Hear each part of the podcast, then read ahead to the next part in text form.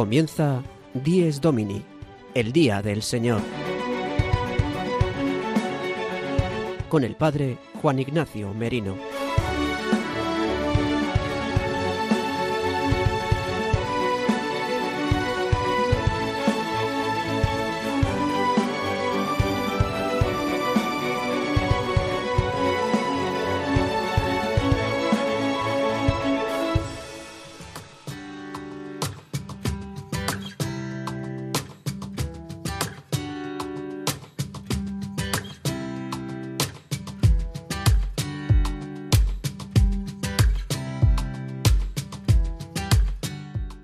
Buenos días, queridos amigos de Radio María.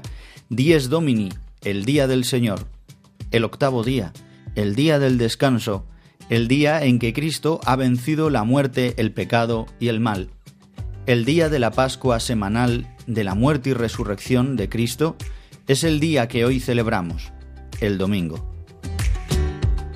Hoy, 6 de marzo de 2022, el que os habla el Padre Juan Ignacio Merino y el resto del equipo de Dies Domini, os acompañaremos durante los próximos 55 minutos. Pasadas ya las 8 de la mañana, una hora menos si nos escucháis desde las Islas Canarias, damos comienzo al magazín de las mañanas del domingo en Radio María. Hoy celebramos el primer domingo de Cuaresma de 2022. Ya desde el miércoles de ceniza hemos comenzado este tiempo de conversión, penitencia y preparación para la Pascua, para la Noche Santa de la muerte y resurrección de Jesucristo, en la que celebraremos la victoria de Jesucristo sobre la muerte con su resurrección. Hoy, domingo, Dies Domini, el Día del Señor, aunque estemos en Cuaresma, celebramos el misterio pascual de la muerte y resurrección de Cristo, la intervención de Dios uno y trino en la historia de la humanidad. Este día nos ayudará a vivir el resto de la semana con las armas que la Iglesia nos regala para este tiempo, ayuno, oración y limosna. Comenzamos nuestro programa con el sumario de la mano de Sara de Miguel y Gonzalo Grandal. El sumario de Dies Domini. El padre Julio Rodrigo desde su parroquia de Bodilla del Monte cuenta una anécdota muy interesante sobre este pasado miércoles de ceniza. El padre Leocadio Viedma charlará con el padre Juan Ignacio Merino para profundizar sobre diversos aspectos de este tiempo fuerte que es la cuaresma. Como cada domingo, habrá momento para la palabra de Dios de este primer domingo de cuaresma. Gonzalo Grandal nos trae una canción para el momento musical. María Barbero y Sara de Miguel comienzan hoy con una serie de testimonios para todo el tiempo de Cuaresma, que luego nos explicarán. Hoy recogen el testimonio de Ricardo Benito y Milagros Pascual, padres del sacerdote colaborador de nuestro programa, Miguel Benito. Y finalmente, el padre Miguel Benito, un domingo más, nos trae los santos de la semana.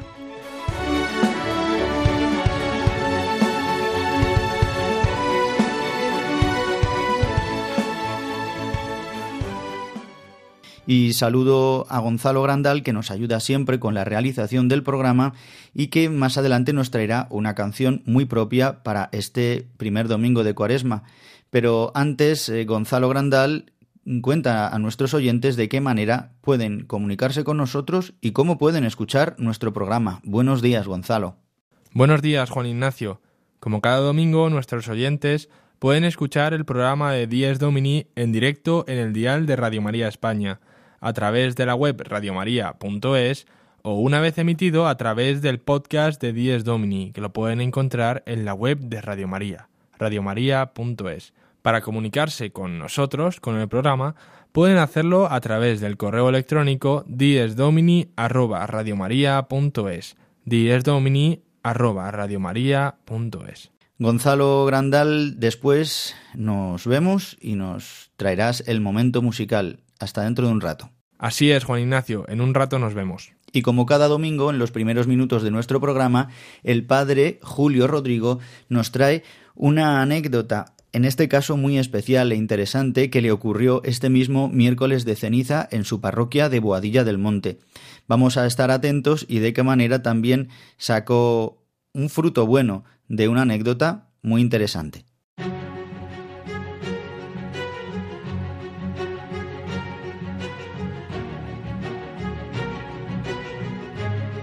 El domingo desde mi parroquia. Una reflexión a cargo del Padre Julio Rodrigo.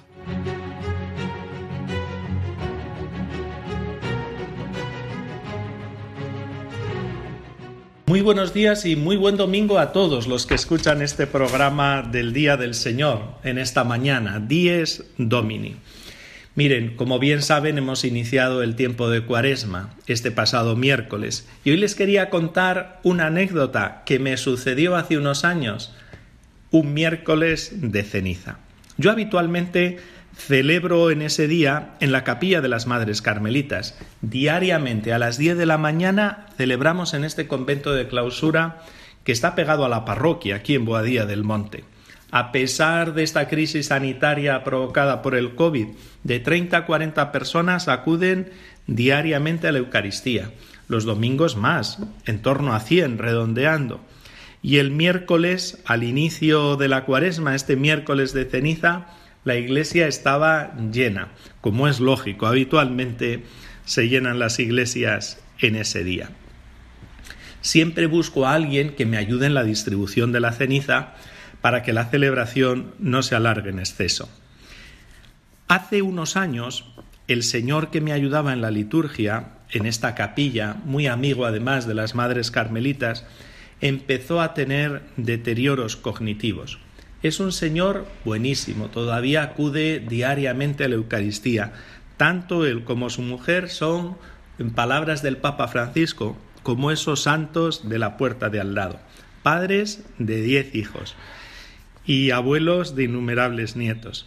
Pero el deterioro cognitivo le ha ido dejando fuera de juego. Ya de hecho no me ayuda. Pero hace cuatro años todavía no estaba muy mal y seguía ayudándome. Llegó el miércoles de ceniza y le dije, mira, ayúdame como has hecho otros años a imponer la ceniza, pero le vi un poco nervioso.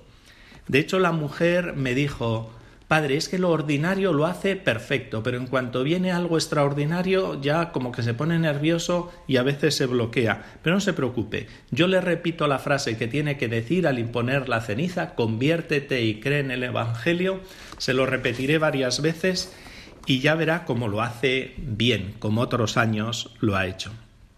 En fin, pues empezó la celebración y tras la homilía es cuando viene ese momento de la imposición de la ceniza.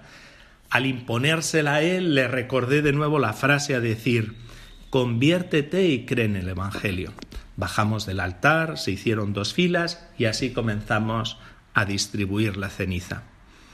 Pero este señor no había sido capaz, por los problemas de salud, de retener la frase de conviértete y cree en el Evangelio. Al primero que vino le dijo, convéncete y cree. Yo me acerqué a él, digo, no, hay que decir conviértete y cree en el Evangelio. Pero no era capaz de decirlo. Él había interiorizado, convéncete y cree. Y así se lo iba diciendo a todos. Yo pensé, digo, bueno, ahora ya no es momento de cambiar nada y dejémoslo pasar. Interiormente me reía porque yo le tengo mucho cariño a este señor y me fue una situación como un poco cómica. Pero conforme íbamos avanzando en la imposición de la ceniza, pensé, pues no está mal la fórmula, convéncete y cree, y cree en el Evangelio. Porque convencer lo que significa es incitar, o bien con palabras o con actos, para que una persona cambie o cambie de ideas o cambie de comportamientos. Y este señor, sin pretenderlo, simplemente porque él se equivocaba por sus problemas de salud, por estos deterioros cognitivos, pues que me dio una nueva luz sobre este periodo de, cuaresma, este periodo que nos prepara hacia la Pascua. Créanme que pensé, pues lleva razón, es tiempo de convencernos, de convencernos que solo en Cristo tenemos como la brújula más segura de guiarnos en la vida y de guiarnos además en una vida buena, verdadera, auténtica, en una vida que no acaba, en una vida que se prolonga hasta la vida eterna. Que es tiempo también, por supuesto, de convencernos que solo en Cristo y en su Evangelio tenemos la verdad sobre todos nosotros, sobre todo el ser humano. Convénzanse, hoy también se lo digo yo, en palabras de este Señor, convénzase que amar a Jesucristo, conocerlo, seguirlo, es con mucho lo mejor para nuestras vidas. Nada más, que les deseo un feliz domingo y nos volvemos a escuchar la semana que viene. El domingo desde mi parroquia. Una reflexión a cargo del Padre Julio Rodrigo.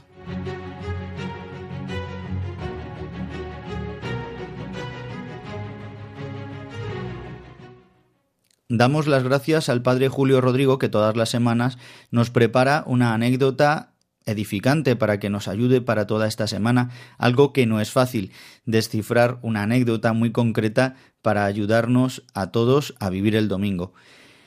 Eh, hoy, como es el primer domingo de Cuaresma, he querido que el padre Leocadio Viezma, que todas las semanas eh, realiza la sección de la liturgia del domingo, pues que hoy, especialmente como ya hicimos en el tiempo de Adviento, nos ayude con algunas apreciaciones y que nos especifique mm, sobre la liturgia de este tiempo de Cuaresma. Por eso damos comienzo a la sección La liturgia del domingo.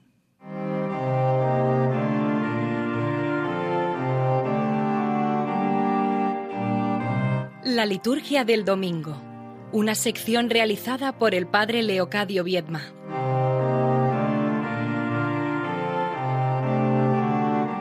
Muy buenos días, Leocadio Viedma, y muchas gracias por ayudar a nuestros oyentes con tus reflexiones. Buenos días, Juan Ignacio, buenos días, queridos amigos de Radio María. Hoy, como decía, por ser el primer domingo de Cuaresma, como ya hicimos con el, en el primer domingo de Adviento, he querido que nos acompañes un poco más y nos cuentes diversos aspectos importantes de este tiempo fuerte que nos regala la Iglesia. Eh, Leocadio, en primer lugar, quisiera preguntarte, ¿qué aspectos más esenciales en la liturgia hay que destacar para este tiempo de Cuaresma? Ya nos adelantabas en el anterior programa la supresión del gloria y del aleluya, pero cuéntanos un poco así a nivel general las características propias en la liturgia de este tiempo cuaresmal. Contestando a tu pregunta sobre las características propias de este tiempo de cuaresma, más allá de lo que comentaba de la supresión del aleluya sobre todo y del gloria, excepto en la solemnidad de San José y el jueves santo, etcétera, Quizá la característica más, más, principal que es de este tiempo y de todos, pero que es una característica que no le damos quizá la suficiente valor, es el de las eucología, el de las oraciones propias de este tiempo. Durante el tiempo ordinario, las oraciones del domingo, oración colecta, oración sobre las ofrendas y oración después de la comunión del domingo, se pueden repetir y de hecho se repiten en las celebraciones feriales, en las celebraciones diarias. Sin embargo, para el tiempo de Cuaresma, como para el tiempo de Adviento, Navidad o Pascua, las oraciones son propias de cada día. Subrayan la tesis, la conversión, la vuelta a Dios, etc. No, no hay tiempo para poder saborearlas, para poder explicarlas, pero en la oración de la Iglesia, en la oncología, en el misal, creo, y por supuesto también en los prefacios, creo que podemos ver lo específico de este tiempo. Además, otro elemento específico que es obligatorio los domingos y al libitum o libre entre semanas son las oraciones sobre el pueblo al concluir la Eucaristía y antes de la bendición final. Además de las características más destacadas de la cuaresma, toda celebración litúrgica de este tiempo tiene más importancia que cualquier otra conmemoración, eh, con alguna excepción, ¿no? Entonces, eh, me refiero a las ferias de Cuaresma, que eh, la Iglesia nos enseña a que cada día del tiempo de Cuaresma tiene unas, oraciones específicas para la Santa Misa, unas lecturas propias, antífonas propias. Pues cuéntanos, ¿cómo, ¿cómo, debemos celebrar en este tiempo y qué características más fuerte tiene para, digamos así, para los días de feria? Ciertamente, en cualquier tiempo litúrgico se pueden se pueden ofrecer la Eucaristía por un difunto, ¿no? Pero esta preeminencia del tiempo sobre las otro tipo de celebración, sobre todo quiero subrayar que la Iglesia nos lo pone así, nos lo marca, nos lo manda, para que entremos verdaderamente en lo que significa la cuaresma. No hay, por decirlo de alguna manera, ninguna escapatoria, sino que constantemente estamos centrados en lo que hay que hacer en la cuaresma, en la conversión. También Leocadio Viedma se recomienda en este tiempo la participación más intensa y fructuosa de los fieles en la liturgia cuaresmal y en las celebraciones penitenciales. Así nos lo enseña la Iglesia. Eh, ¿De qué formas concretas nos anima la Iglesia a vivir más fuerte este tiempo, la liturgia cuaresmal? Yo sobre todo, para llevar a la práctica todo lo que la Iglesia nos invita, sobre todo haría una llamada a los sacerdotes, y a los párrocos, a los que tienen cura de almas, para programar, si no lo han hecho ya en sus parroquias y en sus comunidades cristianas, una mayor participación en la vida litúrgica. Es el momento quizá de lanzarse a la piscina, de poner la liturgia de las horas en la parroquia, laudes, vísperas, de tener momentos de reflexión, encuentro y oración en torno a la palabra de Dios. Parece que en nuestras parroquias solamente sabemos celebrar la misa, sin duda que es la cumbre de la vida cristiana, pero parece como que poner una celebración de palabra nos da como miedo. Es el tiempo también de ahondar en las asambleas parroquiales con procesión. Invito a los sacerdotes a que hablan el misal romano y busquen y encontrarán lo que significa una asamblea cuaresmal, una asamblea cristiana que se reúne, que canta, que reza la liturgia penitencial y las celebraciones comunitarias de la penitencia. No solamente es un tiempo para que el, confesionario esté más y mejor atendido, ciertamente lo es, sino para fomentar las celebraciones comunitarias de la penitencia, en la cual se realiza una celebración de la palabra, luego hay una confesión comunitaria y los penitentes individual y privadamente, con el rito de la confesión individual, se acercan al sacerdote para confesar los pecados y recibir la absolución. Y al final hay un, momento conjunto de acción de gracias. Los actos de piedad, que duda cabe, el Via Crucis y otros que pueda haber, pero siempre dándole su sentido, su sentido de oración y su sentido de conversión. Yo, por un lado, por eso invito a que manteniéndonos en la tradición y en la riqueza de, nuestras parroquias y de nuestra cultura popular, religiosidad popular, también ahondemos en otras formas litúrgicas que estando en el misal, en la liturgia de las horas, etcétera, sin embargo no han sido de todo conocidas, explotadas y celebradas. Leocadio, podríamos estar casi todo el programa hablando de la belleza de la liturgia de este tiempo, llena de austeridad, pero también llena de mucha profundidad y significado. Pero se nos acaba el tiempo. Eh, continuarás, si Dios quiere, en estos próximos domingos de Cuaresma, explicándonos eh, pues más detalles y más aspectos litúrgicos que nos ayudan a adentrarnos en el domingo, en estos domingos concretos del tiempo de Cuaresma. Pues muchas gracias, Leocadio. Así es, espero poder en estos domingos seguir acompañándoos y estando con vosotros para que entre todos podamos caminar domingo tras domingo al encuentro del Señor caminando hacia la Pascua. Es interesante esta idea, ¿no? Vamos a la Pascua de Pascua en Pascua, de domingo en domingo, hacia el gran domingo de la Pascua del Señor. Por eso, queridos amigos, querido Juan Ignacio, feliz domingo a todos y feliz y santa cuaresma. Leocadio Viezma, nuestro experto en liturgia que cada domingo nos acompaña, le damos las gracias por ayudarnos y ayudar a todos nuestros oyentes con sus explicaciones. Hasta la semana que viene. La liturgia del domingo, una sección realizada por el padre Leocadio Viedma.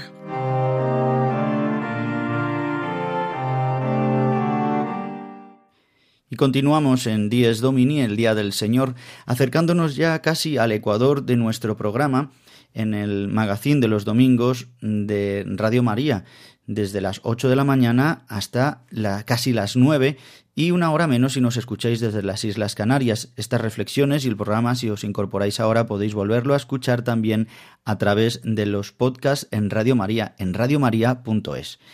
Y ahora quiero adentrarme en la palabra de este domingo, este primer domingo del tiempo de Cuaresma en el ciclo C, este ciclo que hemos comenzado este año, este año litúrgico en el que estamos escuchando al evangelista Lucas y así nos acompañará en todos los evangelios del domingo. Como siempre, en el primer domingo del tiempo de Cuaresma, la Iglesia nos regala un evangelio que centra todo este tiempo penitencial, todo este tiempo de preparación para la Pascua, que es el evangelio en el que se narran las tentaciones que tiene Jesús en el desierto mm, durante 40 días, y San Lucas especifica que Jesús, eh, lleno del Espíritu Santo, es decir, justo después de la unción en el Jordán, del bautismo de Jesús, la unción del Espíritu Santo, que el cielo abre, el Padre abre el cielo y desciende el Espíritu Santo en forma de, de paloma sobre el Hijo de Dios hecho carne, Jesucristo, la Trinidad, esta teofanía nueva que aparece en el Jordán, Jesús es preparado con el Espíritu Santo para ir al desierto como el pueblo de Israel a ser tentado en vez de durante 40 años, durante 40 días, donde no comió y vivía en oración.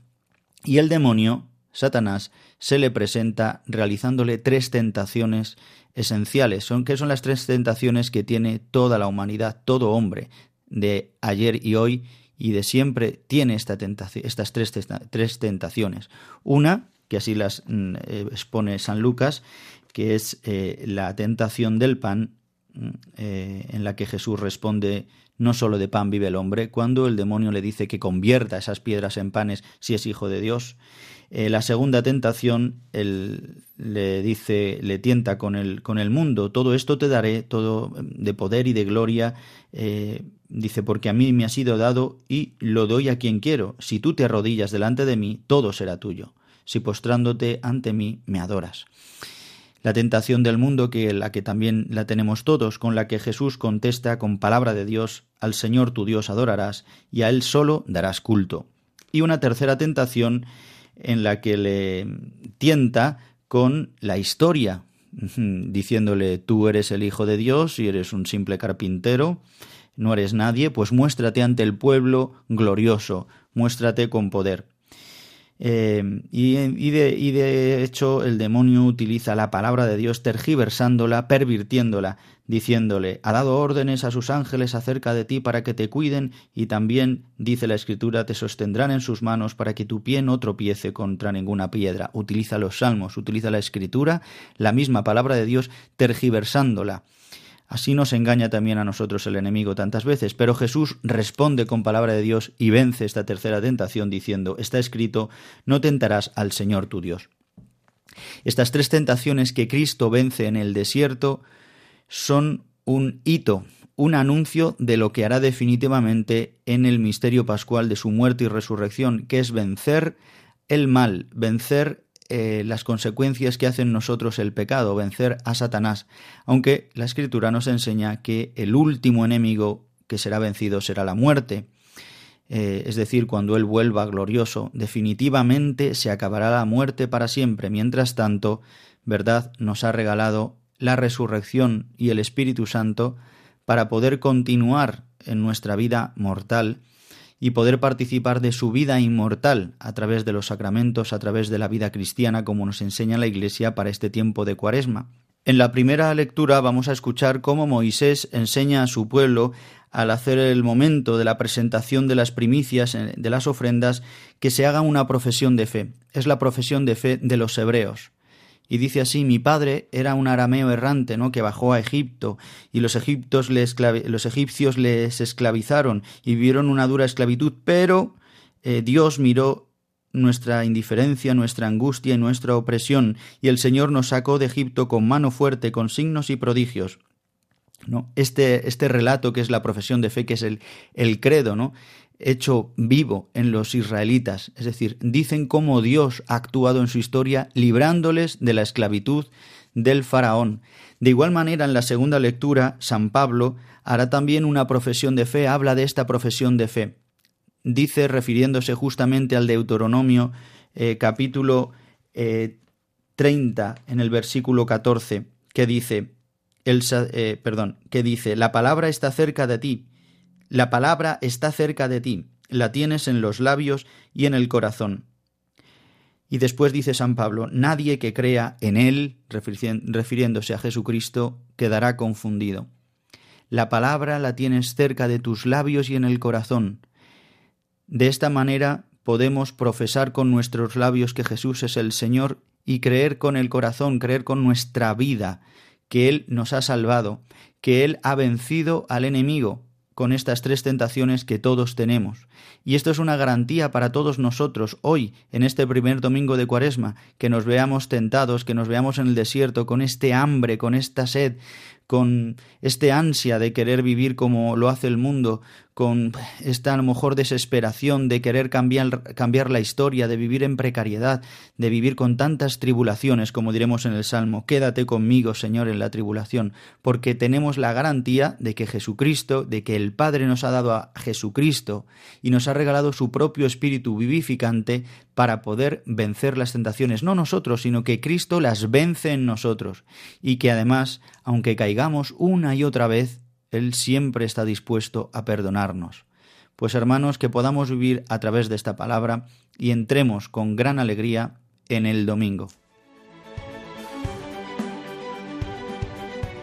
Están escuchando Dies Domini, el Día del Señor, un programa dirigido por el Padre Juan Ignacio Merino.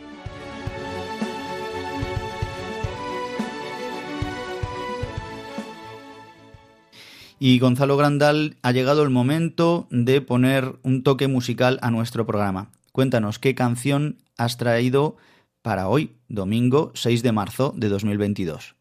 Este domingo vamos a escuchar la canción Nada puede separarte de mí, de Atenas, cantante y compositora que os sonará ya que hemos puesto ya unas cuantas canciones suyas. Este domingo hemos escuchado o vamos a escuchar el Evangelio de las tentaciones del desierto, en el que Jesús es tentado. Con esta canción vamos a ver que no hay nada que nos pueda separar del Señor, porque Él no lo va a permitir, Él nos ha elegido. Es por eso que yo os invito a permanecer firmes, a tener fe y a combatir. La escuchamos.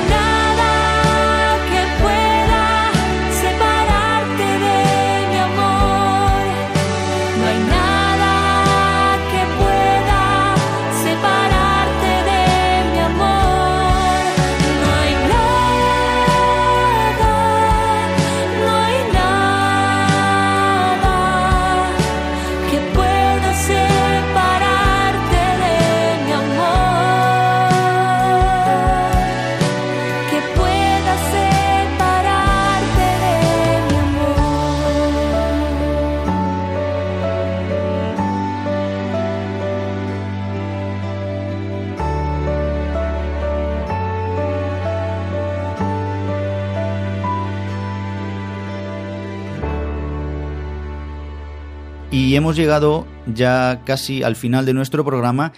Vamos a tener la sección Vivir el Domingo. Esta sección durante el tiempo de Cuaresma va a tener un cariz muy especial. Va a tener una característica que es que Sara de Miguel y María Barbero van a recoger testimonios que nos ayuden para vivir este tiempo de Cuaresma. Eh, en nuestra parroquia, en Santa María del Parque de Madrid, durante el año pasado, eh, estuvimos haciendo varios podcasts sobre este tiempo de cuaresma. Por eso hemos querido en nuestro programa y en la sección Vivir el Domingo incorporar varios de estos testimonios que vamos a realizar también a través de las píldoras cuaresmales en nuestra parroquia. Por eso hoy nos traen además un testimonio muy especial porque María Barbero y Sara de Miguel han hablado con Ricardo Benito, el padre de Miguel Benito, el sacerdote que colabora con nosotros y nos trae cada semana los santos de la semana. Pues adelante con la sección de hoy de Vivir el Domingo.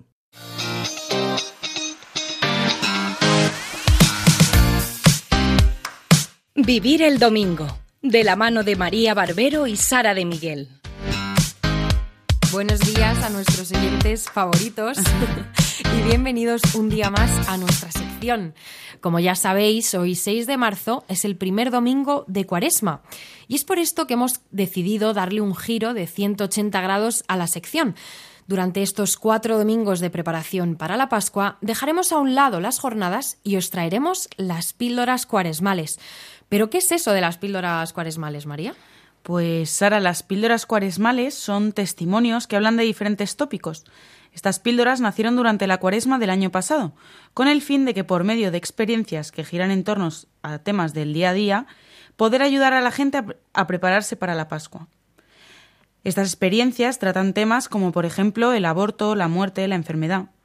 Además, son más largos que los otros que traemos normalmente, pero al estar un poco limitadas por el tiempo, los podréis encontrar completos en el podcast Píldoras Cuaresmales, que estará en las plataformas de Spotify y Apple Music, aparte de en el canal de YouTube de nuestra parroquia Santa María del Parque. Llevado a cabo por Gonzalo Grandal, compañero del programa, Sara y por mí. Y pasando ya al testimonio de hoy, eh, os presentamos a Ricardo Benito, de 76 años, casado con Milagros Pascual, que padece de Alzheimer ya muy avanzado. Y yo ahora creo que también estoy en misión, es fundamentalmente con esta experiencia que estoy teniendo con el Alzheimer de mi mujer. Está ya muy avanzada. El año pasado, en el verano, dio un bajón impresionante en los días de calor, de julio, agosto pasó por fases fuertes de violencia, de, no dormir, de no, no, podíamos. La llevaron al hospital, empezaron a tratar, pero se ha debilitado mucho. Y aquí estamos, aquí estamos. ¿Qué veo yo? Pues que, por supuesto, un día me encontraba así como esto es un paso del Señor. Encontraba una experiencia especial interior fuerte de que es un paso del Señor y que Dios estaba en medio de la enfermedad.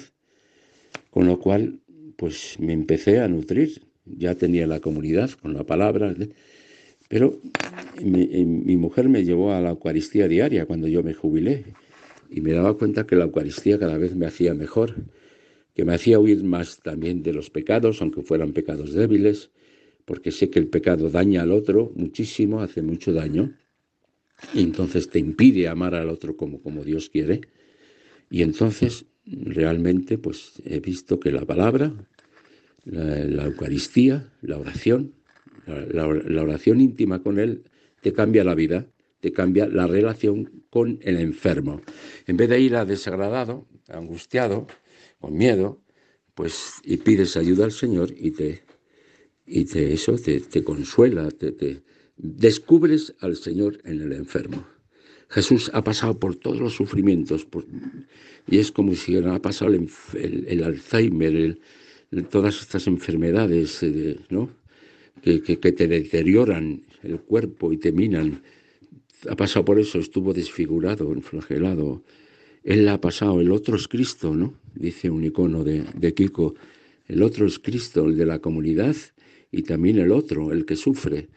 Y, ves y experimentas que Jesús se mete, se, asume, ha asumido ya completamente todas nuestras flaquezas, todos nuestros pecados, todos nuestros sufrimientos cuando estuvo a lo largo de su pasión. Y esto entonces, que me, llama a mí, gracias a la Eucaristía también, que me hace uno con Él, porque comulgo a Él, le recibo a Él, Él me nutre mi cuerpo. Y entonces eso notaba esa fuerza especial que yo iba incluso a mi mujer, incluso con humor, a cuidarla, ayudado también de la cuidadora interna, ¿no? En la que también habrá, a veces utilizamos también un poco un humor, estar alegres, de no dejarnos angustiar. En fin, es estupendo cuando se está con el Señor. Hay un canto que dice, te hiciste pequeño por mí para que yo te recibiera, que nos habla de revestirnos, de revestirnos del cuerpo de Cristo. Llega a decir San Pablo, ya no soy yo quien, quien obra, es Cristo quien, vive en mí. Ves cómo la, la, la Eucaristía entonces te cristifica, la oración te purifica y te impulsa, y la oración de los hermanos de comunidad, la oración donde pedimos unos por otros, esa oración, por supuesto, te sostiene, te sostiene. Yo tuve una crisis bipolar muy fuerte, pero hace ya muchos años, hace ya más de 20 años, 23, 24, en la, tuve una recaída a los dos años. El caso es que un hermano de la comunidad me dijo, Ricardo, a ti te ha salvado la obediencia, obedecer, y te ha sanado la obediencia. Tengo algún control muy de vez en cuando, para hablar o para ver cómo van las cosas y el médico psiquiatra me, me, felicitaba, dice, llevas casi ya seis, siete años con milagros y no has recaído. Digo, claro, pues será porque es, no has, porque él tenía miedo, claro, que recayera ante una situación tan fuerte. Pues digo, será obra de Dios, será obra de Dios, exactamente. Entonces yo confío, soy débil, yo soy débil, yo puedo caer. Los, los gustirrininis, digamos, del espíritu te los da el Señor alguna vez, algún rato, para que experimentes realmente que estás en vista a la vida eterna y que la vida eterna se te puede dar y, es, y sentir esa paz y esa alegría de servir al enfermo, porque ahí está Jesucristo, es vida eterna. Y esta la experimentas así. Pero en algunos ratos hace que, te, subas a la cuesta de la cruz y en esa cuesta pues Jesús sufría. Pues tú sufres, pero cuidado, ¿sufres con paz o sufres revelado? Y el Señor te dice, mi yugo suave, mi carga es ligera, que tú sufras con paz. Y sufres, y sufres muchísimo. Y no sufrió Jesús en el Golgotá y en la agonía, pero no importa, te adhieres a Él. Y entonces empiezas a sufrir y a ofrecerlo por los demás, por el otro enfermo, por ese hermano que ha muerto, no sé, por mi, por mi hermano que se ha quedado ahora de repente eh, solo, sin su mujer, por mi hermano que tiene cáncer, por mis hermanos de comunidad, por, los, por la paz, ahora por la paz, esto es tremendo lo que estamos viviendo en el día de hoy, por la paz. Hay que, rezar por la paz. Los cristianos tenemos ahora un don inmenso con la oración, con los sacramentos, de unirnos y de ayudar, por supuesto, lo que podamos ayudar, pero que se destruya la guerra, que acabe la guerra y que el hombre pecador, que el hombre esclavo de vicios, puedan salir, puedan salvar, porque yo experimento que estamos para los demás. Yo ahora estoy unido a la misión de Ecuador y de Guayaquil y estoy unido a la, misión de mis catequistas. Kiko ha encargado a, mi mujer que rece por él, por supuesto, y por, su, y por el padre Mario y por Ascensión ahora, que rece, que rece por él. Kiko intuye ahí, cuando le ha dicho, que esa oración de esa enferma, aunque sea demente, tendrá mucho valor. La oración de Jesús en el Gólgota tuvo mucho valor, no sé. Eso es lo que estoy experimentando. Entonces, cuando yo puedo rezar en medio de una cruz y lo ofrezco por otro, estoy asociado a Jesús y estoy salvando a esta generación. Esto lo siento así. Y esto es maravilloso. Pero ¿cómo se sostiene? Pues con mucha oración, con mucho eh, intentando, por supuesto, yendo a la comunidad, escuchar la palabra que te da la vida, y la Eucaristía, pues es impresionante. No sabemos lo que supone vivir bien la Eucaristía. Es algo impresionante, muy fuerte, muy grande. Con lo cual, yo creo que ya voy a acabar. Hasta otra ocasión, muy agradecido porque me habéis ofrecido, me quedé dudando si aceptar o no aceptar, como me quedé dudando hacer la entrevista en visión, escribir una carta que es un primer escrito y lo di a conocer pero está haciendo mucho bien incluso a gente alejada que me han comunicado y entonces bendito sea el Señor. Y dejar que, acabe como, como mi amigo Monseñor Murilla, que le escucho muchas veces, con estas palabras de alabado sea Jesucristo y bendita la Madre que lo dio a luz, nuestra Virgen María. Amén. Acabáis de escuchar un adelanto del testimonio de Ricardo Benito. Para poder conocer la historia más en profundidad, podréis hacerlo, como hemos comentado antes, a través de Píldoras Cuaresmales o del canal de YouTube Parroquia Santa María del Parque. Finalizamos con el capítulo de hoy y os esperamos en el siguiente con un nuevo testimonio, aquí en Vivir el Domingo. Feliz domingo a todos y que Dios os bendiga.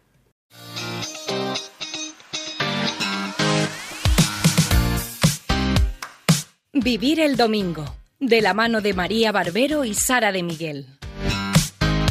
Pues damos las gracias a Ricardo Benito que ha querido compartir con nosotros su testimonio y sabemos que este testimonio ayudará a muchas personas. Y gracias a María Barbero y a Sara de Miguel por ayudarnos con esta sección de Vivir el Domingo. Podéis volver a escuchar el programa si os acabáis de sintonizar y no habéis podido escuchar justamente este testimonio a través de los podcasts de Radio María en radiomaria.es y si queréis también lo podéis solicitar en algún otro formato a través de nuestro correo diesdomini@radiomaria.es o a través de los teléfonos de los estudios centrales de Radio María España. Y vamos a finalizar con la sección justamente del Padre Miguel Benito en los santos de la semana. Es verdad que los santos en este tiempo, como hemos escuchado con el Padre Leocadio Viedma, pues se rebaja su importancia por la liturgia cuaresmal de este tiempo, pero nos acordaremos en estos días de los santos que celebra la Iglesia en esta semana. Adelante, Miguel Benito.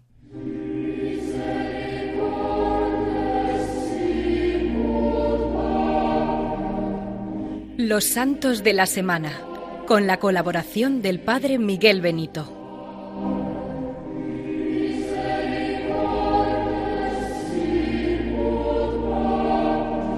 Muy buenos días, Juan Ignacio. Muy buenos días también a todos los oyentes del programa Dies Domini, a los que deseo que hayan tenido un buen inicio del tiempo de Cuaresma. En la semana que nos disponemos a entrar vamos a celebrar algunas conmemoraciones muy significativas teniendo en cuenta, como ya decíamos la semana pasada, que la celebración de los santos queda un tanto atenuada durante los tiempos fuertes, de manera particular en el tiempo de la cuaresma que acabamos de iniciar. Aún así, indico los santos que, concurrirán en esta semana siguiente. En primer lugar, destaco a, a, las santas que se celebrarán el lunes, día 7 de marzo. Recordaremos a las santas Perpetua y Felicidad, dos mártires de la época romana que sufrieron el martirio a inicios del siglo III, en el año 203, durante la persecución del entonces emperador Septimio Severo.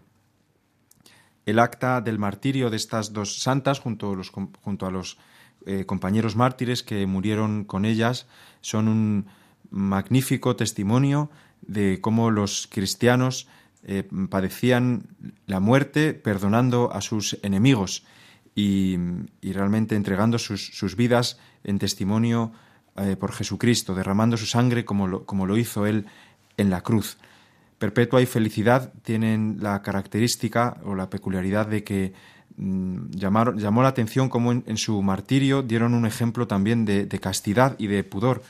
Al, ser devoradas por las fieras, pues en algunos momentos sus cuerpos quedaban eh, al descubierto y ellas eh, ponían interés en que no en, taparse, en no ser eh, descubiertas y a todo el mundo llamó este, este ejemplo de, pudor, de pureza, de, castidad.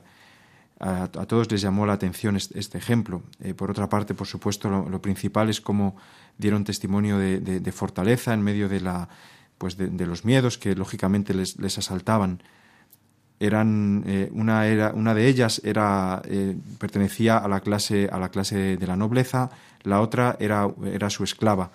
Y ambas dejaron niños pequeños que necesitaban en este momento de sus cuidados maternos y sin embargo bueno pues decidieron amar más a su Señor Jesucristo que a sus hijos y, dar testimonio de Cristo pese a que sabían que dejaban a sus hijos pequeños todavía en esta tierra, a los que después el Señor eh, les encomendaría a otras personas que pudiesen cuidar a sus hijos.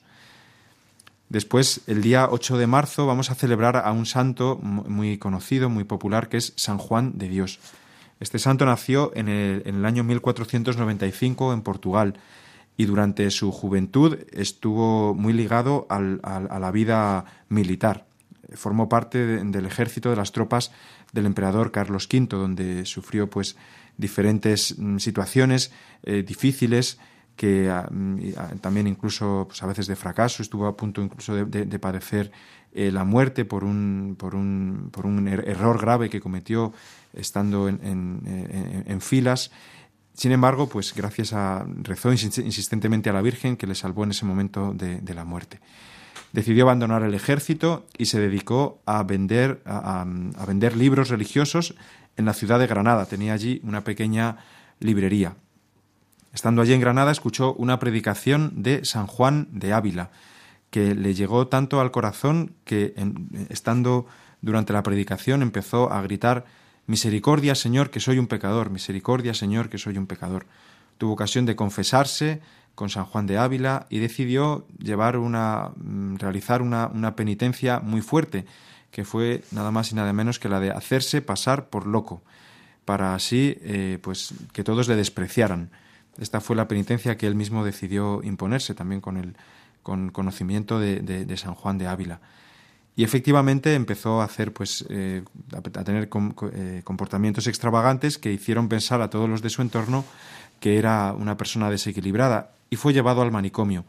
Allí en el manicomio sufrió terribles torturas. En aquella época se pensaba que los enfermos mentales curarían también eh, cuando les eran infligidos ciertos castigos, también físicos. Y él mismo padeció esta, esta misma terapia, podemos decir así. Eh, finalmente, San Juan de Ávila volvió a la ciudad de Granada y cuando vio la situación en la que estaba este, este hombre que se había convertido con su predicación le indicó que, dejase de, que se dejara de hacer pasar por loco, pese a todas las humillaciones que él las vivía como, una verdadera, como un verdadero acto de ofrecimiento al Señor y de, petición de perdón por sus pecados. Le dijo que ya no era necesario mm, hacer penitencia de esta manera y le dijo que entonces dedicara todas sus fuerzas a atender a los enfermos. Y efectivamente San Juan de Dios pues eh, inició pues toda una obra de, atención a las personas enfermas y en especial a los enfermos mentales. Y curiosamente, pues él empezó a aplicar unas técnicas que luego con el tiempo se ha, se ha visto que son verdaderamente eh, pues, mm, terapéuticas para poder eh, cuidar y atender a, los, a, los, a que todos aquellos que padecen una enfermedad mental. Eh, sus seguidores fundaron posteriormente lo que se llama hoy la Orden de los Hospitalarios de San Juan de Dios, que tienen también pues, eh, esta especialidad de atender a, aquellos, a, los, a los enfermos mentales. Muy bien, San Juan de Dios dedicó todo el final de su vida, estuvo en Granada, donde finalmente murió y donde es especialmente venerado. Y por último, me voy a fijar en, la santa que celebramos el día 9 de marzo, que es Santa Francisca Romana, una santa que vivió a caballo entre el siglo XIV y el siglo XV, un, tiempo también difícil porque había, eh, pues era un tiempo también de, de, pestes, de muchas enfermedades contagiosas y ella vivió en la ciudad de Roma, en un momento en el que la ciudad era muy insalubre y había, como decía, como decía muchas enfermedades contagiosas. Pues bien, esta mujer, Santa Francisca Romana, fue dada en matrimonio muy joven, eh, tuvo tres hijos que luego también murieron y ella al cabo del tiempo también quedó viuda. Y una vez em, que, que, murió su marido decidió ella misma fundar también una orden bajo la inspiración de, de San Benito, una orden que tiene como nombre la Congregación de Oblatas. Murió finalmente en el año 1440 se recuerda de ella también cómo eh, atendió a los enfermos de estas enfermedades contagiosas en un momento en el cual pues nadie quería atenderles por el peligro que suponía de contagio.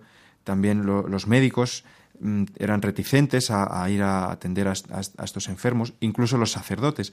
Y ella con gran interés les atendía, se preocupaba de que fuesen atendidos eh, a nivel médico y también a nivel espiritual. Tenía algunos sacerdotes a los cuales eh, contactaba y que cuando veía que los enfermos estaban preparados espiritualmente, les pedía que fueran a, darles el sacramento de la penitencia y de la Eucaristía para que pudieran recuperarse o morir, o morir santamente.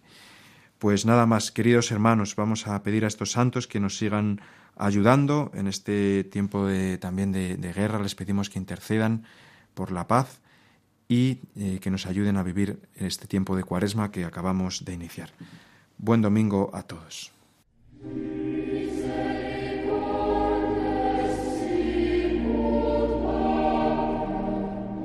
Los Santos de la Semana, con la colaboración del Padre Miguel Benito.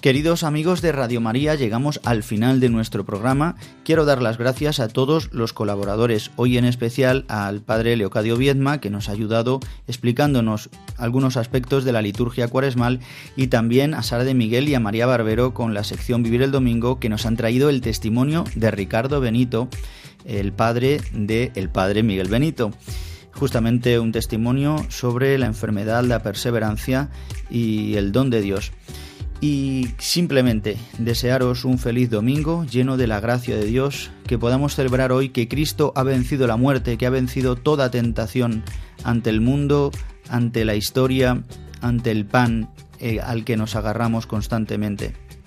Queridos amigos, yo os reemplazo a escuchar Radio María, en unos minutos vendrá el Padre Manuel Horta y el que os habla el Padre Juan Ignacio Merino se despide de todos vosotros deseándoos un feliz domingo y si Dios quiere nos escuchamos dentro de siete días.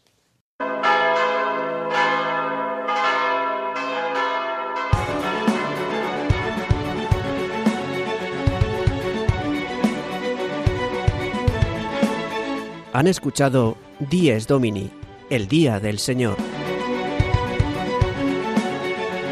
con el Padre Juan Ignacio Merino.